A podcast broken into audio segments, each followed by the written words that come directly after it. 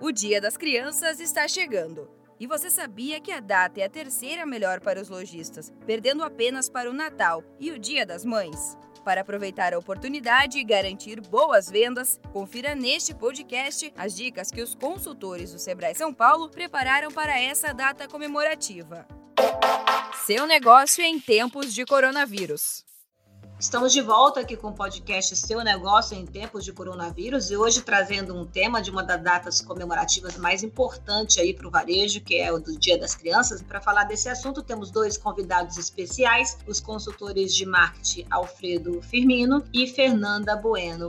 Eu queria que vocês falassem um pouquinho o que, que os pequenos negócios aí podem esperar do Dia das Crianças 2020. O Dia das Crianças é uma data comemorativa muito tradicional no Brasil. As crianças com certeza estão esperando o presente, então o mercado vai reaquecer, já está reaquecendo nesse segundo semestre, como a gente vem percebendo, as empresas já reabrindo, seguindo todos os protocolos de segurança.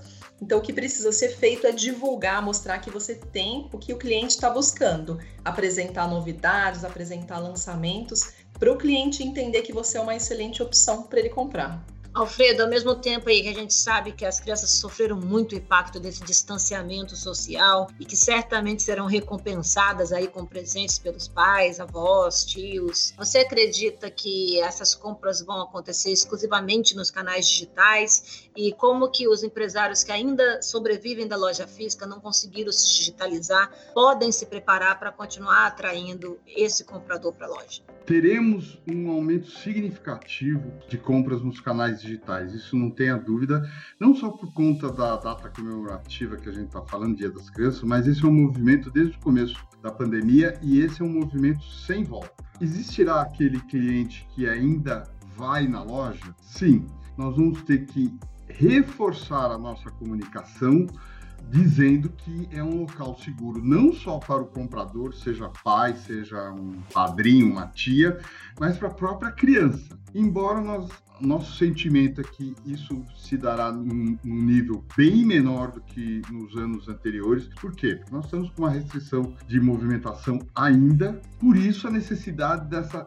digitalização dos negócios. Nós precisamos ser digitais de fato. Como nós estamos a uma semana da data comemorativa, ainda tem muita coisa para fazer, dá para fazer de uma maneira à distância, segura, atendendo bem o cliente. Por exemplo, o Google Meu Negócio e também as redes sociais. Bom, uma outra ferramenta importante aí que tem ajudado muitos empreendedores aí com relação a se relacionar com os clientes é o WhatsApp Business. Queria que vocês falassem um pouquinho sobre isso, que como é que isso podem ajudar e principalmente aí nos pedidos de última hora. O WhatsApp Business é uma ferramenta que você pode utilizar principalmente para resgatar clientes, para conversar com um cliente que já está no seu cadastro de clientes, um cliente que você atendeu em algum momento, tem o contato dele. Então eu posso fazer uma venda ativa temos que estar preparados de todas as maneiras. Então, eu vou decorar minha loja, vitrine, vou fazer toda a divulgação na rede social, mas também tirar foto dos produtos, sabendo quem é meu cliente, a idade da criança. Eu posso tirar foto